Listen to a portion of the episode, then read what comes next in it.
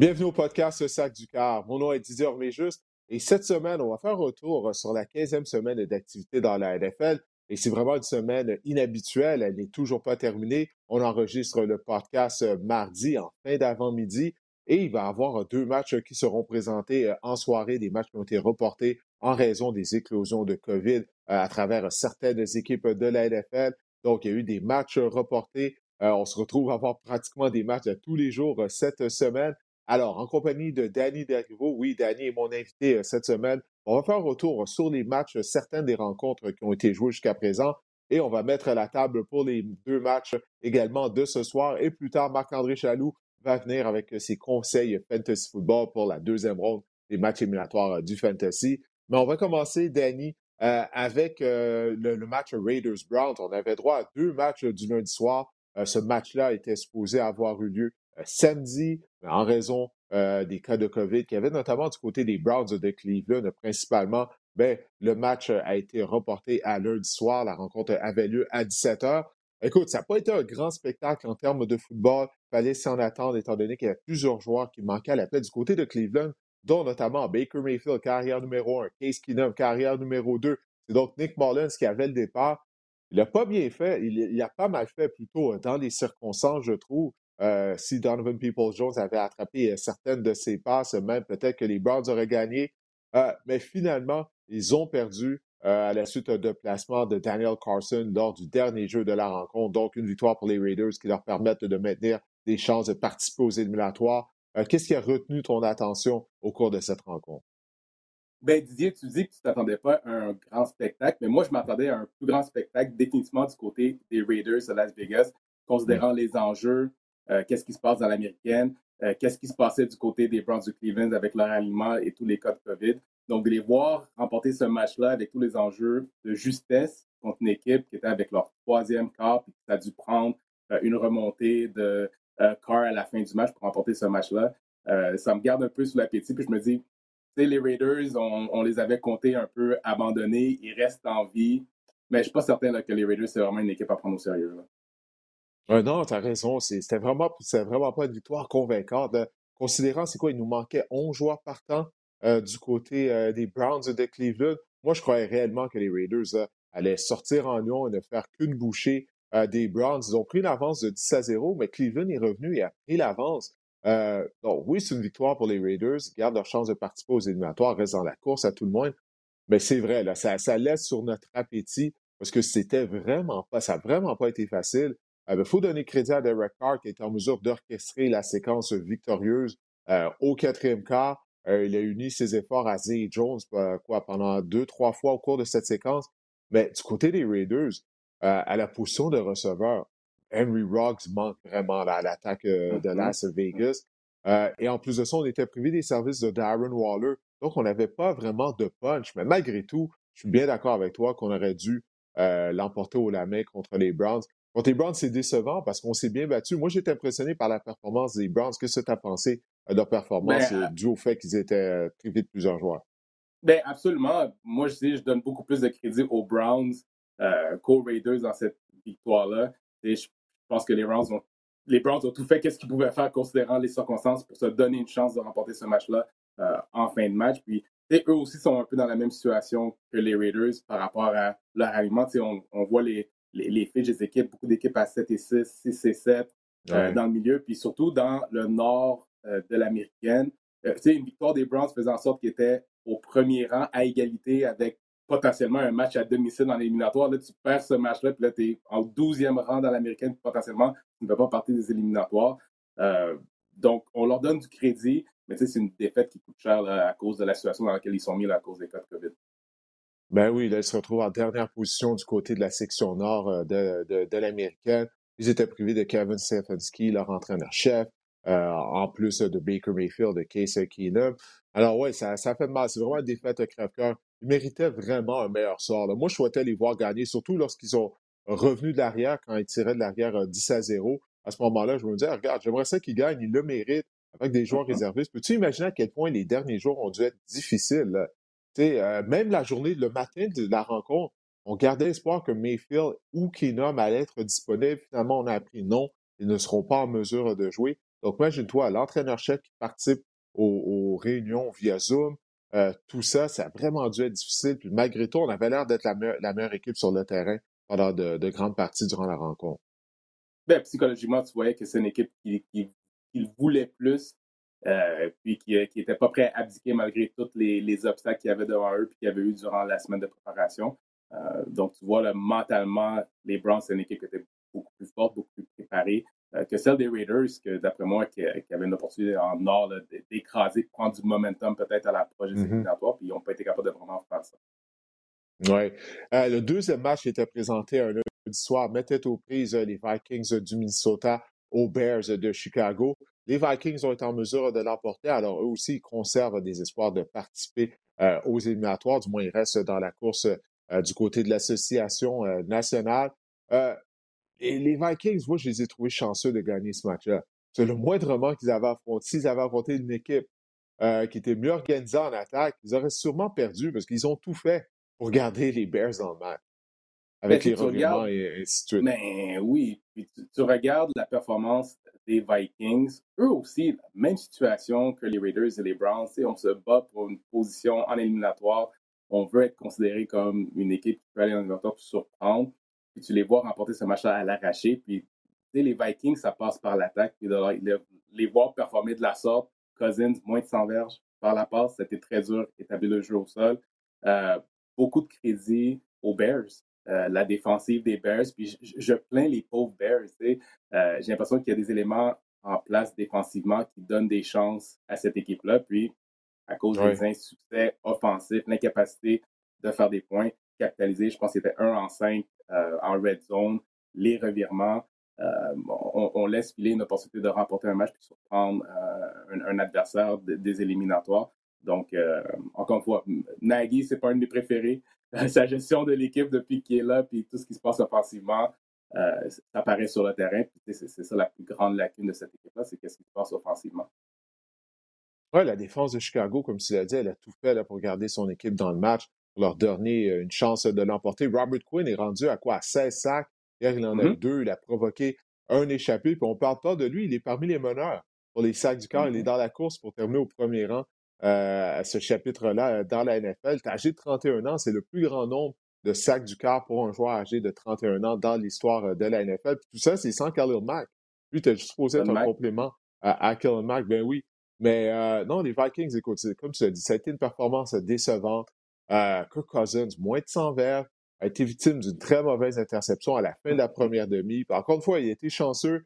Là, les Bears n'ont pas été capables de convertir ça en toucher. Non seulement ça, euh, Carlos Santos a raté sa tentative de placement. Alors, ces deux, les Raiders et les Vikings, leurs victoires ont vraiment loin, euh, ont vraiment pas été convaincantes hein, contre euh, des mauvaises équipes, des équipes il était affaibli par la COVID, euh, notamment les Browns de Cleveland. Mm-hmm. Bref, je ne sais pas qu'est-ce que tu en penses. Il y a sept équipes qui vont participer aux éliminatoires. Euh, c'est la deuxième année là, de, suite qu'on va citer à ça. En 2020, on avait changé les règlements. Avant ça, il y avait juste six équipes. Mais quand tu regardes le classement, là, les équipes sont en septième position, qui se battent la septième position. Est-ce qu'on en avait vraiment besoin d'ajouter une septième équipe? Parce que ce pas des bonnes équipes, c'est vraiment des équipes avec des lacunes. Je sais pour l'aspect financier, c'est un match ben, plus éliminatoire. Je sais que c'est ça la raison. Mais honnêtement, on va se dire, regarde, moi je suis content, ça, permet à toi et moi de travailler, de couvrir un match de plus en éliminatoire. Réellement, on n'avait pas besoin de ça. Ce pas des équipes de qualité. Il n'y a pas de ces équipes-là qui va se mettre à gagner et se rendre jusqu'au Super Bowl. Est-ce que je me trompe?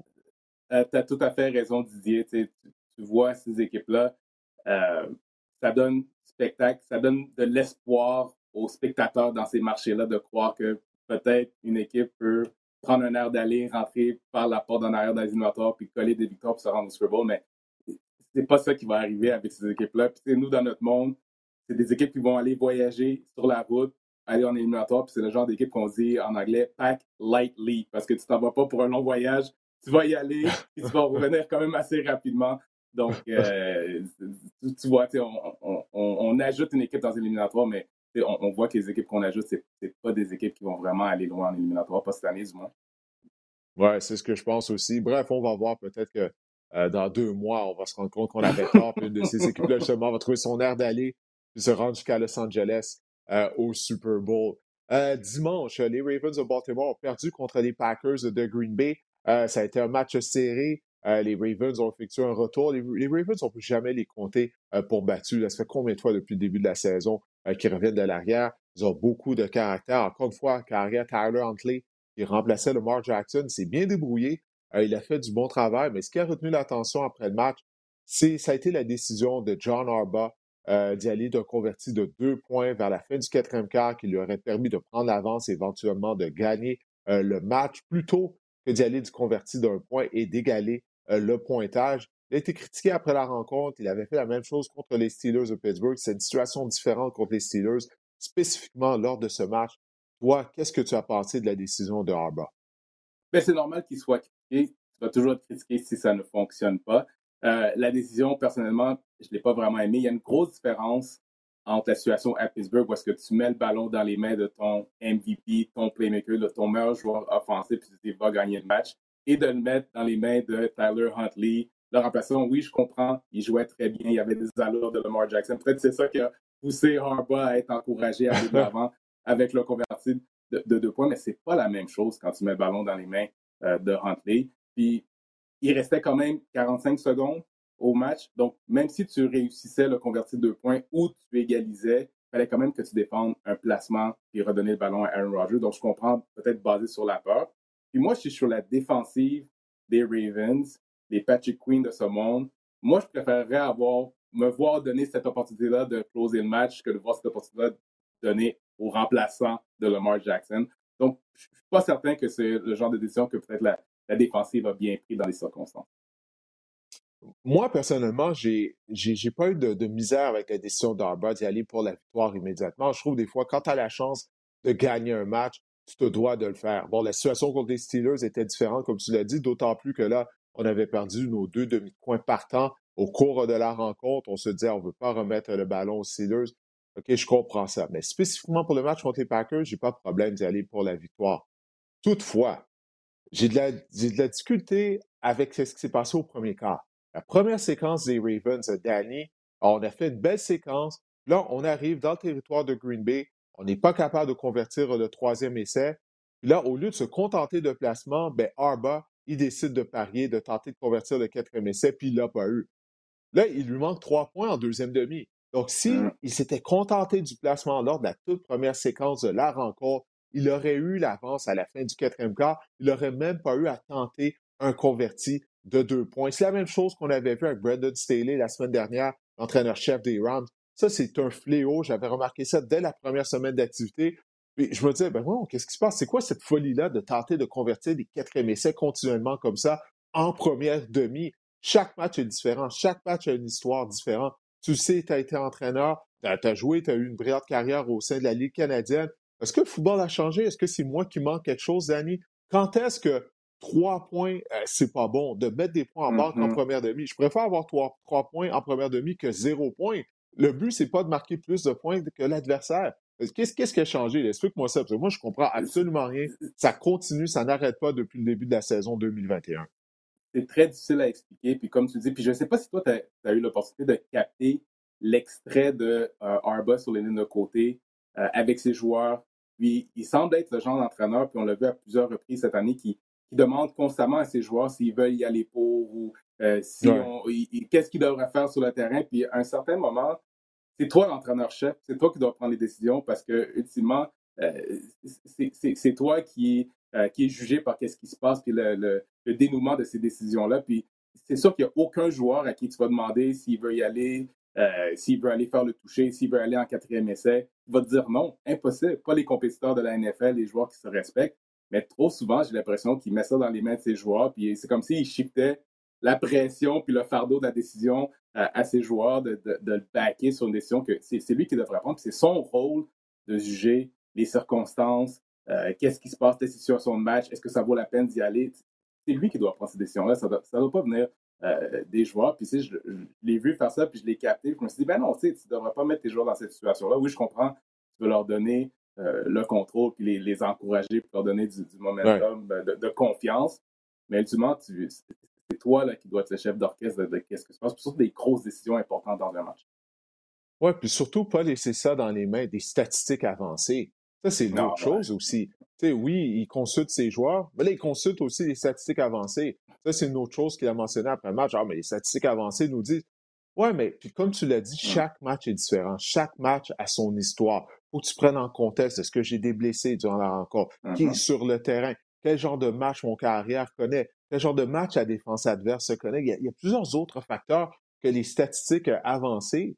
Euh, donc, en tout moi, ça me dépasse complètement. C'est comme si le football a changé en 2021 complètement. il y a des équipes qui perdent des matchs, mais personne ne dit rien.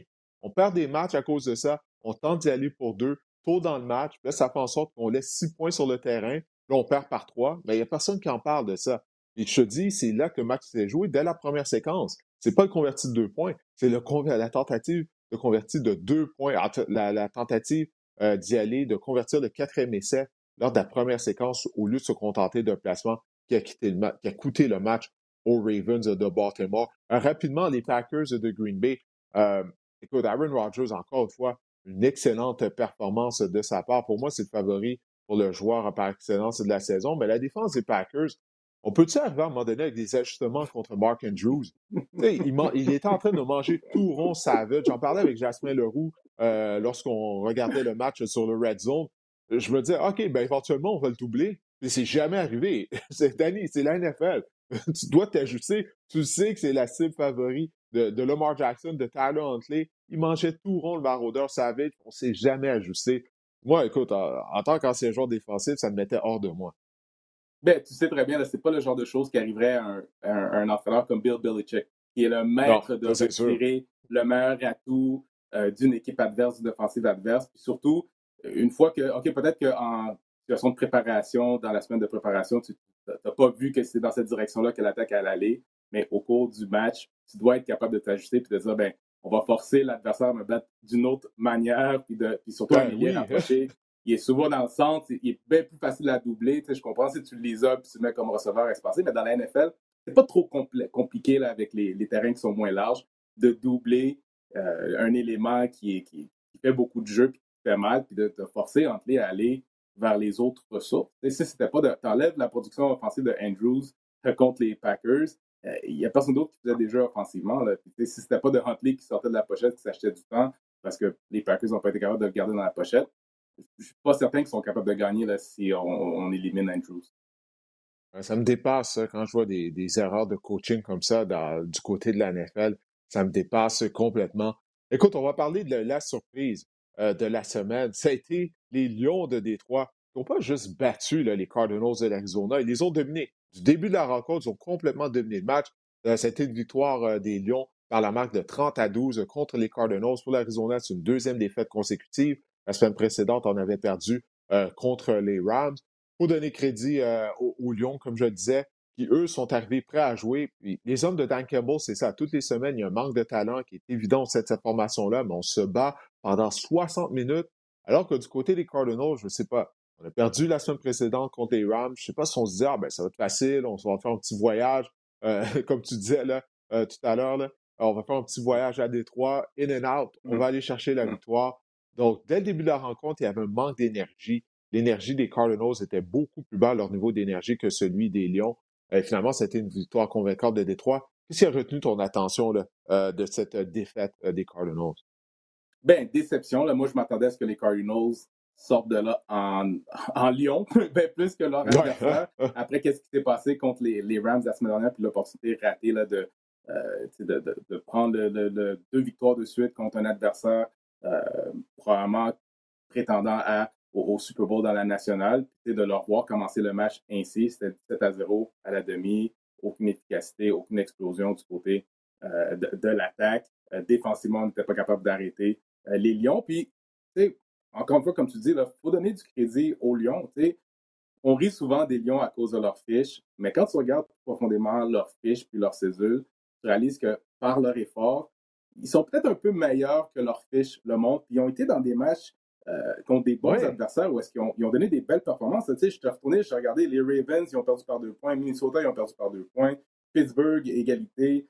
Euh, Cleveland, ils ont perdu par trois points. Chicago, par deux points. Tu sais, fait que c'est tous des matchs juste à cause de l'effort. Parce que comme tu dis, il n'y a pas beaucoup de talent puis ils reçoivent aucune contribution de l'offensive.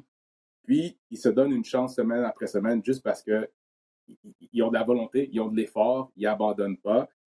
donc, c'est la première équipe qui surprenne de la sorte, une équipe aussi bonne. Mais je pense que c'est une meilleure équipe que qu'est-ce que leur fiche montre depuis le début de l'année. Oui, écoute, on mentionne le manque de talent. En plus, on était privé des services de DeAndre Swift, qui est de loin leur meilleur joueur en attaque. T.J. Hawkinson, également, sa saison est terminée. Écoute, Craig Reynolds, demi à l'attaque, a gagné plus de 100 verres. Ah, il y a deux semaines avant le match la semaine dernière, on n'en avait jamais entendu parler. On ne savait pas euh, qui il était. Mais du côté des Cardinals, il y a deux choses euh, que je trouve qui sont alarmantes. Premièrement, la défense des Cards, elle a des ennuis à arrêter la course. Ça, c'est quelque chose qui a passé sous le radar parce que plus souvent qu'autrement, ils ont joué avec l'avance, donc les équipes ont été euh, délaissées le jeu au sol. Mais si le match est serré, c'est que tu peux euh, inclure, euh, continuer d'avoir le, jeu au sol dans ton plan de match pendant 60 minutes, tu as vraiment des chances de battre les Cardinals Arizona. La deuxième chose qui m'inquiète, c'est Kyler Murray. Euh, Murray, je regardais ses statistiques, Danny, en particulier au sol. je parle de Kyler Murray, le, coureur, si tu veux. En 2020, il avait maintenu une moyenne de 6,2 verges par course. Sa plus longue course de la saison était de 48 verges. Cette année, en 2021, 3,9 verges par course. Sa plus longue course, 18 verges seulement d'année. Il mesure 5 pieds 9. Les équipes, dans l'ensemble, font du bon travail de garder dans la pochette. à 5 pieds 9, c'est difficile de voir au-dessus des joueurs de, la ligne à attaque. Euh, j'ai l'impression, je ne sais pas si c'est d'accord avec moi, peut-être qu'on a trouvé une formule justement face à Kyle Murray. Tu vas me dire, c'est toujours la formule habituelle contre les carrières qui sont plus petits. Mais vraiment, Murray, il court plus autant, c'est ça qui fait de lui une grosse menace lorsqu'il est capable de faire des dommages au sol autant qu'avec son bras par la voie des airs. Oui, puis moi, je pense que c'est aussi peut-être une combinaison de deux choses. Le fait de, un, Murray a parti la saison en feu l'année dernière, les problèmes de blessure. Donc, peut-être que mm-hmm. stratégiquement, offensivement, on se dit, on ne peut pas prendre autant de chance à faire courir Murray. C'est un petit bonhomme. Si on sort de la pochette, on l'utilise avec le jeu au sol, on a quand même des bons porteurs de ballon. On diminue nos chances, on augmente nos chances qu'il se blesse, puis ça affecte nos potentiels de succès à long terme. Puis aussi, comme tu dis, je pense que les défensives s'ajustent. Ils réalisent que si Kyle Murray n'est pas à l'extérieur de la pochette en train d'allonger des jeux, permettre à ses receveurs de, se démarquer des demi-défensifs, ben, tu augmentes beaucoup tes chances de remporter des matchs. Donc, c'est une combinaison des deux. Là. Je pense qu'on l'utilise beaucoup moins en termes de run pass, le faire sortir de la pochette pour le protéger, pour faire en sorte qu'il reste en santé. Et du même, du même côté, je pense que les défensifs font un meilleur travail de le garder à l'intérieur de la pochette puis le forcer à lancer par-dessus. Ces joueurs de ligne offensive, les joueurs de ligne défensive, qui n'est pas facile à cause de sa stature. Oui, en plus, là, il va être privé des services de DeAndre Hopkins, dont la saison est terminée. Hopkins s'est blessé un genou. Euh, il doit subir, du moins, il a subi une intervention chirurgicale.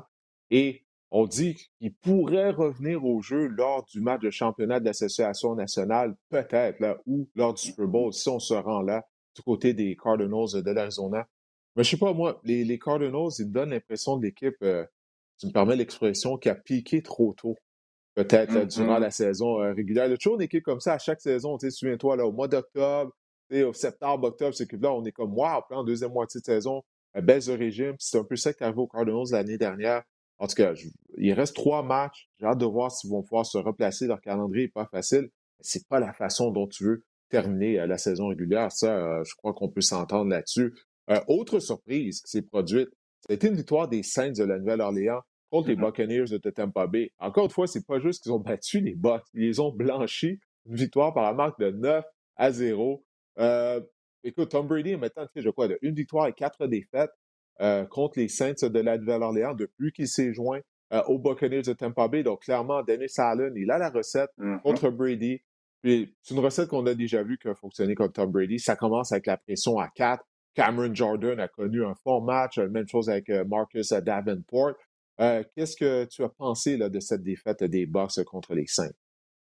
Ben, c'est toute l'attention pour moi va à Dennis Allen. Chapeau à lui d'y aller sans son entraîneur-chef, Sean Payton. Donc, il y avait la double responsabilité. Oui, c'est vrai, c'est lui l'entraîneur-chef en plus. Le coach en chef, de gérer le banc, de gérer euh, tout le flow du match et en plus d'exécuter son plan de match qui était déjà une tâche euh, difficile. Tu sais, Tom Brady, mais comme tu dis, il semble avoir euh, la bonne recette et ça, ça, commence par la pression. Puis je pense que psychologiquement, rarement on a vu un Tom Brady pense que ça commence à, se rendre à sa tête de, voir qu'il y a une personne, Dennis Allen, qui semble avoir la recette contre lui, puis tu vois, ça le frustre.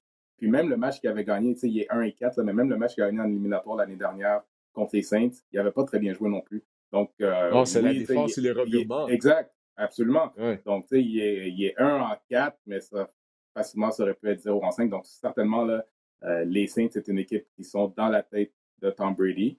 Puis là, avec toutes les blessures qu'on a vues là, dans le match contre euh, Tampa Bay, c'est à se demander, est-ce que c'est juste un accro puis on va être capable de s'en remettre ou est-ce que ces blessures-là vont les, rattraper? Parce que l'année dernière, en ce temps-ci de l'année, les Bucks, ils prenaient l'horaire d'aller, commençaient à bien performer, ça mm-hmm. commençait à cliquer avec tous les éléments. Puis là, on est un peu à la même période un an plus tard, mais là, on vient d'avoir un, accro dans, la, dans cédule. Puis là, en plus, les blessures. Donc, comment qu'on va survivre à cette tornade-là qui se passe présentement, puis est-ce qu'on va être capable de surmonter ça, puis se donner une chance dans l'éliminatoire, ou bien ça va être le, match qui va faire en sorte que la, chaîne débarque, puis là, on, on passe à côté d'une saison qui aurait pu être une saison Super Bowl.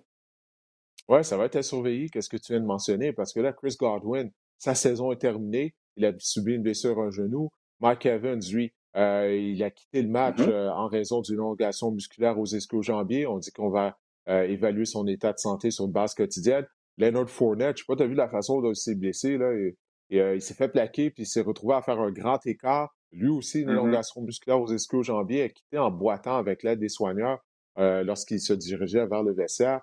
bref, ça a été l'hécatombe durant ce match-là. Puis c'est une chose avec Tom Brady qu'on sait de lui, c'est il doit, il aime lancer le ballon à des receveurs en qui il a confiance. Souviens-toi, avec les Patriots, hein, vers la fin euh, de, sa carrière avec les Patriots, tu vois, il était frustré durant les rencontres. Euh, il n'avait pas confiance en ses receveurs de passe. On a vu ça tout au long de sa carrière.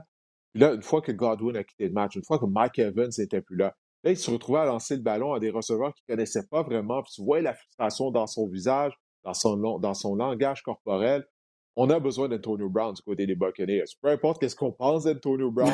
même Bruce Arians, finalement, il l'a même dit là, dans son mm-hmm. point de presse.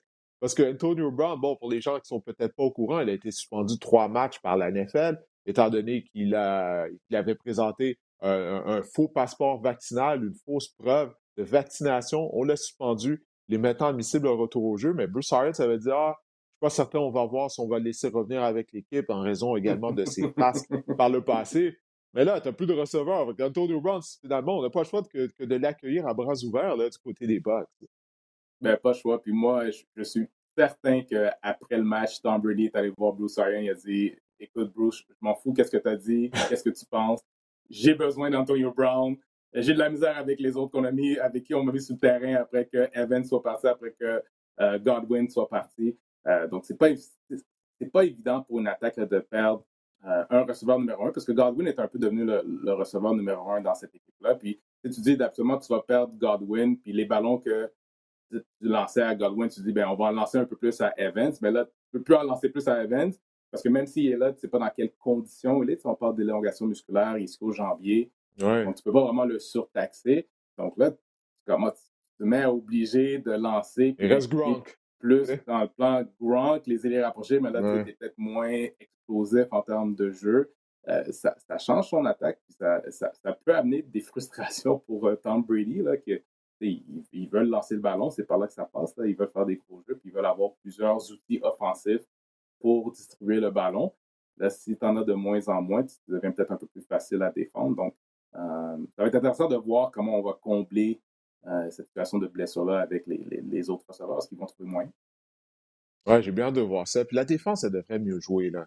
En particulier, là, la, ligne défensive, je m'attendais beaucoup de la part de cette unité. Les, euh, les Saints étaient privés des services de leurs deux bloqueurs partants. Puis malgré tout, on n'a pas appliqué une pression constante sur Taysom Hill. Alors, euh, ouais, il y a beaucoup de choses à rectifier du côté euh, des Buccaneers de Tampa Bay. C'est 9 points. On aurait aimé ça. Non, non, je, ils ont alloué 9 points. je sais, je sais. Non, non, t'as raison. Peut-être que je suis trop sévère. C'est vrai, c'est vrai. On a juste accordé trois placements euh, du, durant le match. Tampa Bay doivent dire, si on fait, on accorde 9 points, on ne perdra jamais un match avec la contre Brady contre. T'as as raison, regarde, je peux pas, je peux pas essayer de, de, de contrer ton, ton argument là-dessus. T'as as, raison, c'est moi qui, qui est trop sévère. Mais qui aime bien, châtie bien. C'est qu'est-ce qu'on dit. Shaq Barrett, Jason Pierre-Paul. Ouais, ouais, je les aime. Je veux les voir performer au haut niveau. Mais c'est vrai, quand tu accordes juste 9 points, Tu ne peux pas critiquer, critiquer, la défense. Bref, on, va effacer ce que je viens de dire euh, durant l'enregistrement du podcast. Écoute, euh, bon, comme on disait, c'est une, semaine inhabituelle du côté de la NFL. Euh, on a deux matchs qui seront présentés mardi soir. Washington va croiser le fer avec Philadelphie. Les Eagles avaient congé la semaine dernière. de ce qui a été rapporté, Jalen Hurts devrait effectuer un retour au jeu. il avait raté un départ en raison du blessure à une cheville, si je me souviens bien. Gardner Minshew avait bien, très bien fait euh, il a complété mm-hmm. deux passes de toucher, mené les Eagles euh, à victoire. Alors, euh, qu'est-ce que tu vas surveiller là, durant cette rencontre-là? du côté de Washington, je crois que Tyler Haneke devrait rater la rencontre, possiblement? Oui, je pense qu'il y a les enjeux de santé. Il Heineke, Caria, puis il y a aussi McLaurin, je pense qu'il était sorti, qui avait quitté le dernier match avec une commotion. Donc, lui, je ne suis pas certain s'il va jouer. Donc, c'est sûr que offensivement. Et tous les autres gars qui sont sur la liste de la COVID en plus, du côté de Washington, on en a plusieurs. Ouais si offensivement que c'est déjà pas une grosse attaque de ce côté de Washington, si offensivement c'est pas capable d'avoir de la passe, ça va être difficile. Surtout que une des forces de Philadelphie, c'est le jeu au sol. Donc, ils jouent un peu ainsi que ils peuvent bouger du temps au cadran. Il, faut que tu sois opportuniste offensivement quand tu joues une équipe comme ça parce qu'ils vont garder le ballon longtemps. Euh, mais, du côté de Washington, une des forces, c'est vraiment le, défendre le jeu au sol. Donc, un peu combat des forces. Est-ce que la défensive de Washington va être capable de défendre le jeu au sol contre la grosse attaque au sol euh, de Philadelphie? Puis ces deux équipes se battent aussi pour rester dans la course aux éliminatoires. Donc, euh, les enjeux sont grands dans ce match-là, dans l'Est de la nationale. Oui, c'est difficile d'y aller de prédiction parce que, comme on a appris au cours des derniers jours, à la dernière minute, il y a toujours des joueurs qui s'ajoutent à la liste de la COVID ou qui sont retirés, qui sont en mesure de jouer. Mais euh, ce qu'on sait, c'est que Washington est beaucoup plus affecté euh, que Philadelphie. Philadelphie, comparativement à Washington, est, en santé. Euh, mais moi, j'ai bien hâte de voir l'attaque des Eagles. C'est ce que je vais surveiller. Jalen Hurts, surtout si c'est lui qui est au poste de carrière.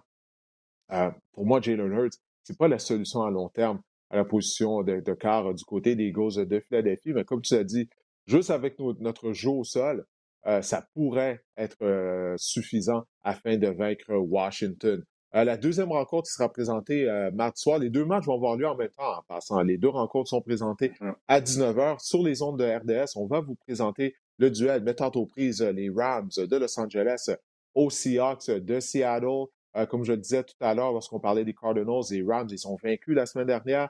C'était un fort match de Matthew Safford. Trois passes de toucher, aucune interception. Mais ce que j'ai aimé le plus, c'est qu'on a vu le retour de l'équilibre au niveau de la sélection de jeu de la part de Sean McVay on a utilisé le jeu au sol avec Sonny Michel. Et puis là, euh, euh, l'autre porteur de ballon dont le nom m'échappe, euh, Darnell Anderson.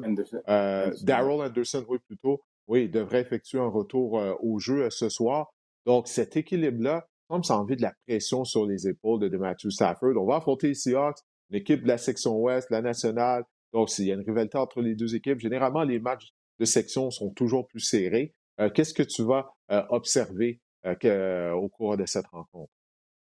Ben, j'ai hâte de voir est-ce que les Rams vont être capables de maintenir le momentum qu'ils ont gagné la semaine dernière contre les Cards. C'était presque un match parfait. Tu, dis, ils ont regagné l'équilibre offensivement, mais on a aussi vu la défensive Aaron Donald réapparaître dans le champ arrière, causer du trouble euh, aux offensives adverses. Est-ce qu'ils vont être capables de maintenir ça?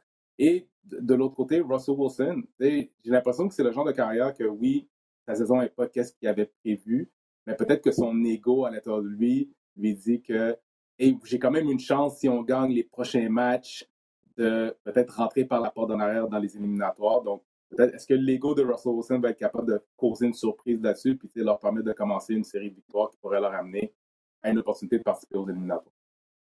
Oui, Russell qui a beaucoup de caractère euh, également. Euh, il y a Rashad Penny demi à l'attaque des Seahawks. Ça a connu un fort match la semaine dernière. Bon, c'était contre Houston, la pire défense d'aller contre sol, une des pires à tout le moins.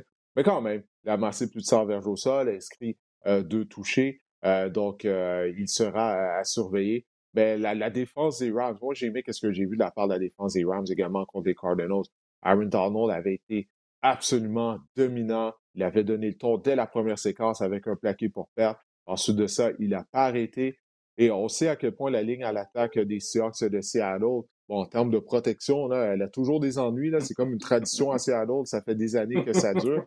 Alors, est-ce qu'on sera en mesure de bien protéger Aaron, euh, protéger Russell Wilson? Ça également, ça sera surveillé. Mais faut jamais euh, mésestimé là, ces matchs de, de, section-là sont toujours plus serrés qu'on l'anticipe. C'est une équipe qui, connaît une bonne séquence, une autre une mauvaise séquence, mais on se connaît bien. Donc, euh, j'espère qu'on va avoir droit à un bon spectacle euh, sur euh, les zones de RDS. Mais Danny, écoute, je te remercie beaucoup de ton passage au podcast. C'est toujours plaisir d'avoir l'occasion de, de le football avec toi. Alors, repose-toi bien parce que la, semaine 16 va commencer rapidement. Et puis là, on entame le dernier droit de la saison régulière. Alors, on va être occupé, bien sûr, à RDS en présentant des matchs, comme c'est l'habitude, les dimanches, les lundis, les jeudis et maintenant les samedis et même les mardis. Alors, qui sait? Euh, qu'est-ce que la prochaine semaine nous réserve euh, du côté de la NFL.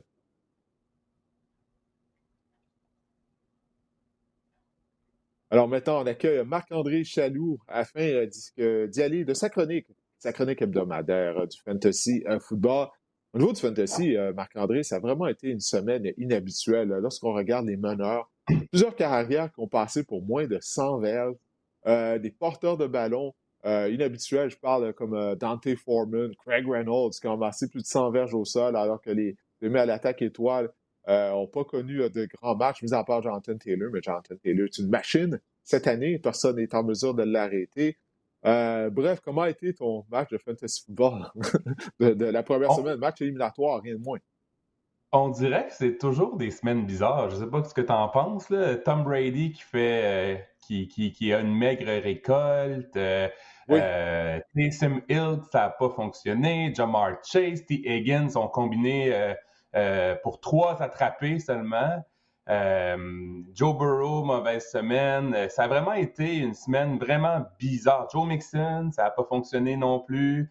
c'est vraiment la première semaine des éliminatoires. Ouais. Exact. On dirait que ceux qui avaient. Je ne sais pas a combien d'entre vous qui avaient, qui avaient mettons, une, une excellente machine de fantasy football qui ont finalement perdu euh, en quart de finale. Je serais, je serais curieux de vous entendre là-dessus. Mais oui, vraiment, euh, cette semaine, euh, pour tous ceux qui pensent que, que, que, le fantasy football est un talent, je pense que cette semaine, ils se sont fait avoir assurément par des contre-performances de plusieurs joueurs de renom. c'est pas un talent, en fantasy football, c'est de la chance. C'est beaucoup de chance pur et simple, très souvent. Un, peu un petit peu des deux. Un peu de talent, un peu de, probabilité ou de prédiction ou de, de, risque et un peu de chance également. Surtout en ce moment avec les temps incertains, la COVID, je pense que le mot chance est, bien utilisé également. Non, c'est ça. Avec la COVID et tout, je pense que c'est rendu 70% chance et 30 en connaissance, on dirait. En tout cas, c'est l'impression que ça me donne. Mais écoute, il y a encore des joueurs, malgré tout, là, malgré le fait qu'on est rendu en éliminatoire, Ça va être la semaine des demi-finales. Alors, on espère pour les gens qui nous regardent et qui nous écoutent que leur équipe de fantasy football s'est rendue euh, loin. Euh, bon, c'est une semaine particulière. On en parlait, toi et moi, lorsqu'on s'est croisés euh, hier au bureau. la semaine 15 n'est pas encore finie. Il reste encore deux matchs, mais on va quand même regarder de l'avant en vue de la semaine prochaine. quels sont les joueurs que tu dirais de cibler au niveau du waiver wire? Il y a quand même des joueurs, même si c'est tard dans la saison, qui ont des opportunités euh, d'être partants et d'être productifs et d'aider leurs propriétaires. Un ajout prioritaire cette semaine, c'est probablement Ronald Jones, le porteur de ballon des Buccaneers de Tampa Bay. Pourquoi? Parce que vous en avez parlé tantôt, toi et Danny. Euh, Leonard Fournette a quitté la rencontre blessé à une cheville et on dit qu'il ratera un à deux matchs. Donc, Ronald Jones euh, devient le porteur de ballon numéro un en l'absence de Fournette et de Giovanni Bernard également, faut pas faut, faut pas l'oublier celui-là. Donc Ronald Jones euh, devrait recevoir énormément d'opportunités, énormément de volume contre les Panthers lors de la semaine numéro 16 et juste pour vous dire, on dit que Leonard Fournette va rater euh, peut-être deux matchs et lors de la semaine 17, eh bien, les Buccaneers affrontent les Jets. Donc, Ronald Jones pourrait être un, ce qu'on dit en anglais, un league winner, où vous pouvez assurément l'insérer lors de votre semaine de championnat. Mais tu sais, faut pas mettre la charrue devant les bœufs. Là, on va, on va penser aux demi-finales avant de penser à la finale. Oui, ouais, non, tu as raison, mais c'est intéressant. C'est des confrontations avantageuses pour lui euh, cette semaine et lors de la semaine prochaine. Alors, oui, en tout cas, Ronald Jones, il doit être une priorité s'il est disponible, puis il devrait être disponible au sein de majoritairement de toutes les ligues. Sautez dessus, pincer là au sein de votre formation partante. S'il y a un de vos porteurs de ballon euh, que vous n'aimez pas sa confrontation cette semaine. Effectivement, Ronald Jones euh, pourrait faire gagner des gens, leur permettre d'accéder à la finale. maintenant, il y a Jeff Wilson également qui retient ton attention des 49ers. J'ai été un partisan de Jeff Wilson. Je vous ai dit que ça allait finir par payer cette saison, mais c'est fut le cas enfin. Hmm. Alors, la semaine dernière contre les Falcons, il faut dire que Jeff Wilson a obtenu 17,9 points fantasy. Il a connu vraiment tout un match. Euh, et le point que je vais apporter ici, c'est que Carl Shanahan, euh, lorsqu'il a parlé de, on lui a parlé après le match d'Elijah Mitchell, il a dit qu'il était vraiment inquiet de sa situation. Donc, on peut présumer que Elijah Mitchell ne sera peut-être pas en uniforme. Euh, moi, je pense peut-être même d'ici la fin de la saison. Donc, Jeff Wilson devient payant. Il faut dire, par exemple, que Debo Samuel euh, est quand même une menace au sol, et aussi étrange que ça puisse paraître euh, dernièrement. Mais je pense que contre ben, les Titans... au chapitre... Excuse-moi de t'interrompre, mais Debo mène l'équipe au chapitre des touchés au sol cette année. Exactement, exactement. C'est vraiment... On receveur. Il est souvent utilisé en, troisième essai avec Michael Lacey, mais je pense que Jeff Wilson contre les Titans cette semaine, c'est un affrontement quand même euh, bon. Et encore là, on essaie de, voir plus loin, de voir l'avenir en finale. Lors de la semaine 17, les 49ers affrontent les Texans. Donc, encore là, Jeff Wilson peut être intéressant pour vous, assurément, lors euh, de la semaine 17, lors de votre semaine de championnat. On parle peut-être encore ici d'un potentiel euh, league winner ou euh, je sais pas comment on pourrait traduire ça en français? Un, un, joueur qui pourrait faire gagner votre ligue. Pourrait faire la différence en finale, voilà. Ouais. Et, voilà. Mais comme tu as dit, avant de passer à la finale, il faut penser à la demi-finale, une étape à la fois.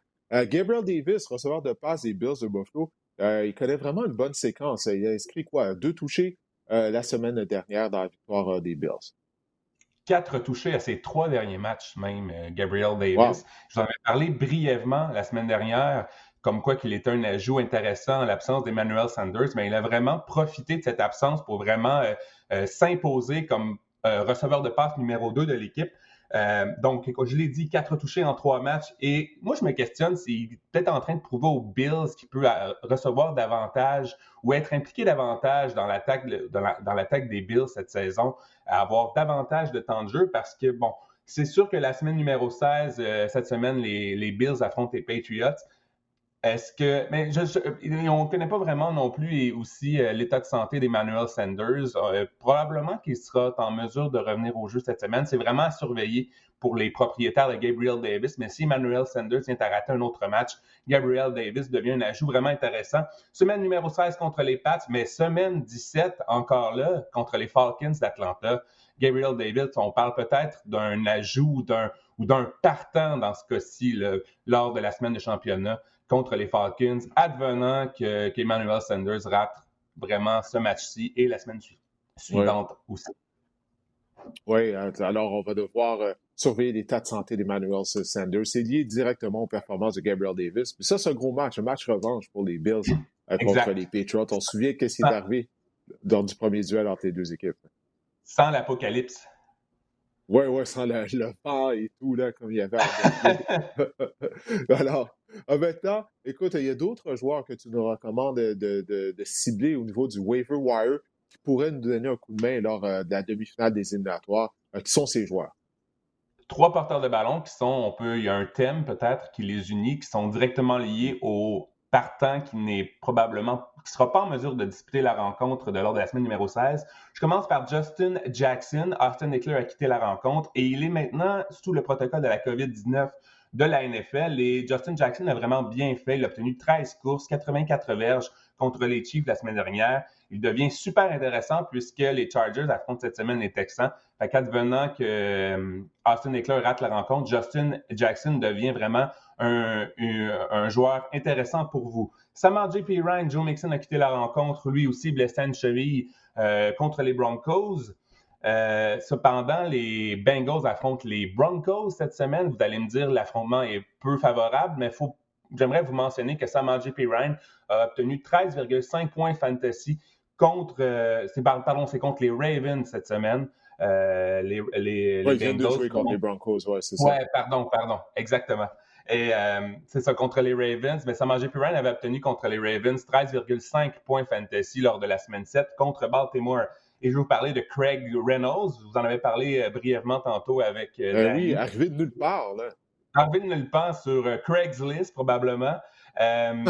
tout dépendant dans son cas de, de, de, de l'état de santé de DeAndre Swift. Reynolds, vraiment, c'est un gros porteur de ballon. Moi, il m'a impressionné pour un, un, gros porteur de ballon. Il, il y a eu des, des flashs vraiment explosifs euh, contre euh, cette semaine contre euh, les Cards.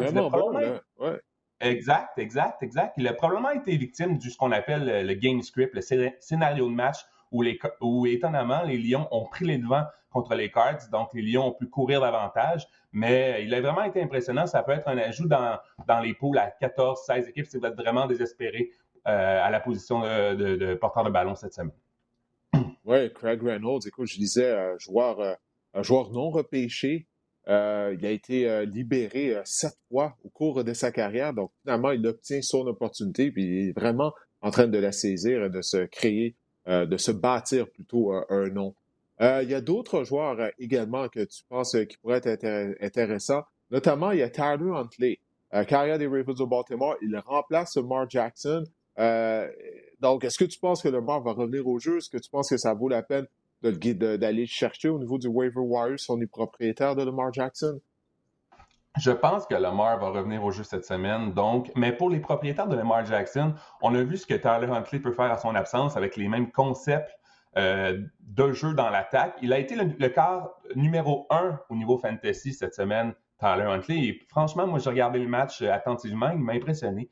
Donc, en l'absence de Lamar Jackson, je pense que d'aller chercher Tyler Huntley, ça demeure quand même une excellente option euh, de secours pour vous. Euh, si vous avez Lamar Jackson, et bon, euh, regardez, surveillez les nouvelles à savoir si Lamar va, va, va, amorcer le match cette semaine. Sinon, Tyler Huntley devient une option intéressante.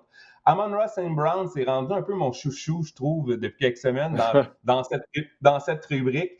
Il a vraiment profité de l'absence de DeAndre Swift et de TJ Atkinson pour vraiment s'imposer. Il a plus de 15 points fantasy en format PPR dans trois semaines consécutives. Il est disponible dans plus de 70% des ligues fantasy et pour moi, c'est un partant cette semaine contre Atlanta. Euh, donc, vraiment, Amon Ross St. Brown, il est intéressant. Et de l'autre côté du ballon, Russell Gage, un autre abonné euh, de, ma, de ma chronique euh, euh, régulièrement, il a obtenu 18 points fantasy en format PPR lors de trois de ses quatre derniers matchs, 23 attrapés en quatre matchs. Et contre les Lions cette semaine, c'est une excellente option. Ajoutez-le. C'est un bon deuxième receveur ou un bon flex, un bon pivot également. Oui, surprenamment, le match Lyon-Falcons hein, qui peut avoir un impact au niveau des matchs éliminatoires du fantasy football. Henry St. Brown, receveur recru, choix de quatrième ronde, un ancien de USC. On avait entendu des belles choses à son sujet lors du camp d'entraînement. On ne l'avait pas vraiment vu euh, en première moitié de saison, mais là, comme tu l'as dit, depuis quelques semaines, euh, euh, vraiment un impact au sein de l'attaque des Lions de Détroit. Alors, cette semaine, ouais, cette semaine, tu vas aller de conseils au niveau des joueurs à faire jouer, à utiliser des autres joueurs qu'on devrait possiblement laisser sur le banc lors des matchs des demi-finales. Alors, quels sont certains des joueurs euh, qui, pour toi, là, sont des, des must-start, comme on dit, des joueurs qu'il faut avoir absolument au sein de notre formation partante cette semaine? Des joueurs qu'il faut habiller cette semaine. Vous allez être d'accord, je ne sais pas si tu es d'accord avec moi, Didier, mais Dak Prescott ne joue pas son meilleur football euh, en ce moment. Il n'a obtenu. Ouais, depuis qu'il est revenu de sa blessure un mollet, ouais. Exactement. Il a été une fois seulement dans le top 20 à la position de carrière depuis la semaine numéro 10. Donc, c'est vraiment pas reluisant dans son cas. Sauf que le remède, ben, il s'appelle l'équipe de Washington. L'équipe de Washington alloue le plus de points fantasy au carrière adverse cette saison. Donc, c'est vraiment un affrontement alléchant pour Dak Prescott. Euh, l'équipe de Washington euh, donne en moyenne plus de 21 points fantasy au carrière adverse cette saison. Ils en ont accordé en moyenne 17 lors des quatre derniers matchs. Vous allez me dire c'est une amélioration, mais ça représente aussi un excellent plancher pour un quart fantasy. Donc, Dak Prescott, je pense que c'est un joueur que vous pouvez habiller avec confiance cette semaine. Oui, en plus de ça, Washington va vraiment avoir une courte semaine parce qu'on enregistre le podcast mardi et, euh, et Washington n'a toujours pas joué euh, l'équipe de football de Washington va affronter les Eagles de Philadelphie mardi, donc c'est pas beaucoup de temps de préparation pour affronter les Cowboys. Il me semble effectivement Dak Prescott est dû pour connaître un, gros match. Cordero Patterson, sa saison de rêve se poursuit. Euh, écoute, ça avait bien commencé. Je me dis, ah, éventuellement, il va ralentir. il est vraiment un joueur clé au sein de l'attaque des Falcons en tant que receveur, mais surtout en tant que porteur de ballon. il a été vraiment productif tout au long de la saison. Il a quand même ralenti un petit peu lors des trois dernières semaines. Didier, il n'a pas percé mm. le top 15 fantasy à la position de porteur de ballon euh, lors des trois dernières semaines. Euh, c'est sûr que j'aurais pu vous parler dans comme porteur de ballon à habiller James, euh, James Robinson, mais j'ai décidé d'aller ailleurs. Donc, je veux un petit bonus. James Robinson est aussi intéressant cette semaine. Ouais, surtout qu'il est libéré d'Urban Meyer, Robinson, finalement. Délivré comme la Reine des Neiges. ah, je ne sais pas, j'ai jamais vu ce film-là, désolé. La, Reine des Neiges. Les, films d'animation, c'est pas mon fort. Faut dire que Cordero Patterson a été le porteur de ballon numéro 42 la semaine dernière. C'est vraiment, euh, c'est vraiment pitoyable dans son cas. Faut dire que, par exemple, on lui a refusé un toucher qui semblait, en tout cas à tout le moins, je sais pas si tu, as vu le toucher qu'on lui a refusé, ça semblait être un toucher pour ben moi, pour plusieurs. Donc, il, aurait... il me semble que le ballon avait franchi la ligne des buts avant que son genou touche au sol, mais bref il, aurait pu, connaître une meilleure semaine fantasy. Il faut dire que on en a parlé, les Falcons affrontent les Lions cette semaine. Les Lions accordent en moyenne plus de 27 points fantasy aux porteurs de ballon adverses. C'est bon pour le 29e rang dans la NFL. Donc, on peut s'attendre à une semaine productive de la part de Cordell Patterson cette semaine. Et il y a un joueur qui a fait une émergence au cours des dernières semaines. Il s'agit d'Odell Beckham Jr. On parlait de joueurs qui sont délivrés, qui ont été libérés. Lui, il a été libéré des Browns à Cleveland. Littéralement, on l'a libéré. Et puis là, ben, on, le voit, il a inscrit des touchés lors de matchs consécutifs euh, pour les Rams. Odell Beckham, c'est toujours un peu euh, une bombe à retardement, un sac à surprise. On ne sait pas trop à quoi s'attendre avec lui. Il faut dire que, par exemple, il a obtenu au moins 19 points fantasy dans deux des trois dernières semaines. je parle ici en format PPR. Euh, il a obtenu deux fois dans le top 15 lors des trois dernières semaines également. Il faut dire qu'il y a un rapport qui est en train de se développer avec Matthew Stafford, et ça, c'est intéressant. Et cette, ben, lors de la semaine 16, les Rams ont affronté les Vikings et les Vikings ont accordé en moyenne 43 points aux receveurs adverses, 43 points fantasy. C'est leur pire rendement dans la NFL. Donc, c'est vraiment un affrontement euh, favorable pour Odell Beckham. Évidemment, euh, ses conseils fantasy, si Odell Beckham quitte la rencontre ce soir, on, est, on enregistre mardi, peut-être que ça vient de tomber à l'eau, mais je, pense que ce sera une bonne semaine pour, euh, pour, pour, pour insérer Odell Beckham dans votre formation. On parle ici d'un receveur 3, d'un pivot, peut-être même d'un receveur 2 dans les poules plus dans les poules avec plus d'équipes. Donc, Odell Beckham devient intéressant. Je pense que c'est une bonne semaine pour, euh, pour l'ancien, euh, l'ancien des Giants euh, et l'ancien des Browns cette semaine. Ouais. Et quels sont maintenant les joueurs qui, selon toi, ça vaudrait mieux de les laisser de côté cette semaine si jamais on a de meilleures options à leur position? J'ai parlé en début d'année de Carson Wentz comme quoi il connaissait vraiment une bonne saison fantasy. Mais ça, lui, aussi, ça s'est calmé pour lui dernièrement. Euh, Carson Wentz a été hors du top 20 quatre fois lors des cinq derniers matchs. Et si je m'abuse, il n'a complété que cinq passes cette semaine euh, contre les Patriots. Ouais, contre les Patriots, il a obtenu moins de 12 points fantasy quatre fois à ses, à cinq derniers matchs. Donc, c'est vraiment euh, euh, plus difficile ces temps-ci euh, pour Carson Wentz. Il faut dire que les Colts axent leur attaque sur le jeu sur Jonathan Taylor. Et honnêtement, on les comprend parce que Jonathan Taylor est tout simplement incroyable. Et cette semaine, les Colts affrontent les Cardinals. Et les Cardinals sont dans le top 5 des défenses les moins permissives au quart adverse en fantasy. Donc, c'est un affrontement à éviter gardez Carson Wentz sur votre banc si vous avez une meilleure option euh, dans votre euh, formation. Maintenant, il y a le Canadien Chaba Hubbard des Panthers à Caroline. Tu crois que ça, ça serait mieux de le garder euh, sur le banc? Là? Faut dire que Chaba Hubbard, ce qu'on remarque, c'est qu'Amir Abdullah est vraiment utilisé à outrance en situation de passe, donc ça limite les opportunités pour Chaba ben Hubbard. oui. Écoute, excuse-moi de t'interrompre, mais j'ai vu Abdullah marquer un toucher contre les Bills. Puis Exactement. j'étais surpris qu'il était toujours dans la NFL. Je fais comme, est-ce que c'est le Amir Abdullah? Là, je suis obligé d'aller voir sur Google. Puis, oui, oui, c'est le même Amir Abdullah qui avait été repêché à l'époque euh, par euh, les, les Lions de Détroit, si je me souviens bien. Euh, en tout cas, je, vais fermer la parenthèse, je ne vais pas t'interrompre. J'étais tellement surpris de le voir. J'étais comme, mon Dieu, Amir Abdullah est toujours là. C'est ça, on utilise Abdullah surtout en situation de passe. Il a obtenu 4 catchs. En fait, je, crois que son touché, c'est par la passe aussi, Amir Abdullah, si je me trompe. Oui, c'est une euh, réception, oui. Euh, ouais. Donc, ça limite vraiment les opportunités de Chuba Hubbard. Il faut dire que Hubbard n'a pas atteint 10 points fantasy depuis la semaine numéro 10. Et euh, je ne sais pas pour toi, mais moi, l'attaque des Panthers en ce moment, c'est une des attaques les moins euh, plaisantes à regarder. On ne sait pas trop où ça ah, Je suis tout à fait d'accord. Euh, je veux dire, je peux pas vraiment vous recommander un joueur des Panthers euh, ces temps-ci. Même euh, DJ Moore, c'est l'enfer. Robbie Anderson a eu un bon match, puis finalement, là, il, vraiment, il a été effacé dernièrement. Donc, et là, en plus de tout ça, les Panthers affrontent les Buccaneers cette semaine et on ne court pas beaucoup contre les Buccaneers, quoique les Saints ont quand même réussi à faire une job pas pire, comme on dit. Mais contre les Buccaneers, vraiment, Chuba Hubbard, demeurez-le, gardez-le sur votre banc, s'il vous plaît. Oui, alors, ça, c'est une bonne recommandation. Écoute, je vais juste voir là, la, page Wikipédia de, de Abdullah. Ben oui, c'est bel et bien avec les Lions.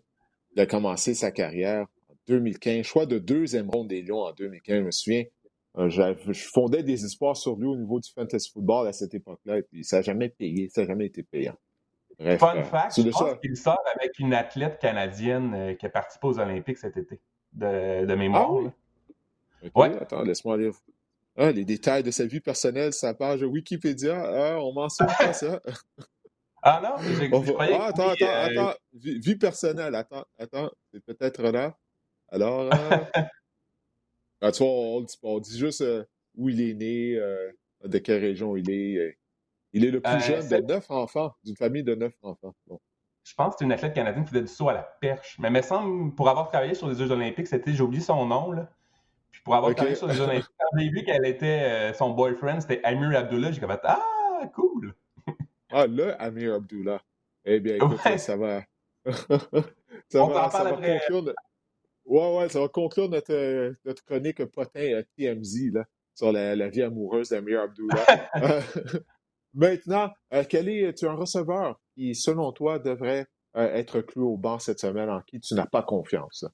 Un autre Canadien, un autre représentant euh, unifolié. Chase mm. Claypool, c'est vraiment la descente aux enfers pour lui euh, cette semaine. Il a obtenu seulement 12 verges euh, par la passe, et on s'entend par la passe, c'était une latérale, si ma mémoire est bonne cette semaine. Donc, il a été crédité de 12 verges, donc 1,2 points fantasy cette semaine pour Chase Claypool. Et après ces déclarations, disons, égoïstes, euh, la semaine dernière et qui a soulevé la controverse à, Pittsburgh, ben, il a vraiment eu obtenu un rôle effacé dans l'attaque des Steelers cette semaine. Il faut dire que Claypool n'a pas atteint 10 points fantasy en format standard depuis la semaine numéro 5, Didier. C'est vraiment une, saison vraiment, une saison en delà des attentes, euh, en deçà des attentes pour Chase Claypool. Et cette semaine, les Steelers affrontent les, les Chiefs de Kansas City, qui sont euh, les Chiefs sont l'une des défenses les plus hautes de l'heure dans la NFL. Ils ont euh, ils sont sixièmes présentement au cours des quatre dernières semaines pour le plus bas total de points alloués aux, receveurs de passe adverse. Donc Chase Claypool, gardez-le sur votre banc, s'il vous plaît. Oui, effectivement, la défense des Chiefs, qui joue très, très bien, comme tu l'as mentionné, applique beaucoup de pression sur les carrières adverses. Alors, euh, ça, c'est pas de bonne nouvelle également pour la personne qui lance le ballon en direction de Chase Claypool, Ben Roethlisberger. Ben écoute, Marc-André, on a fait le tour. Merci pour tes conseils. À Fantasy Football, c'est un moment critique. Oui, ben oui, il n'y a pas de quoi, c'est un moment critique au niveau de la saison de Fantasy Football. On est en éliminatoire, ça va être les demi-finales. Alors, euh, je te remercie euh, de tes conseils et je vous remercie également les gens qui nous regardent via YouTube ou qui ont téléchargé euh, le podcast, qui l'écoute de façon euh, audio, euh, peu importe où vous téléchargez le podcast, c'est toujours grandement apprécié. J'espère que vous avez aimé cet épisode du Sac du Corps. On remercie bien sûr également notre collègue Danny Desriveaux et on se reparle la semaine prochaine.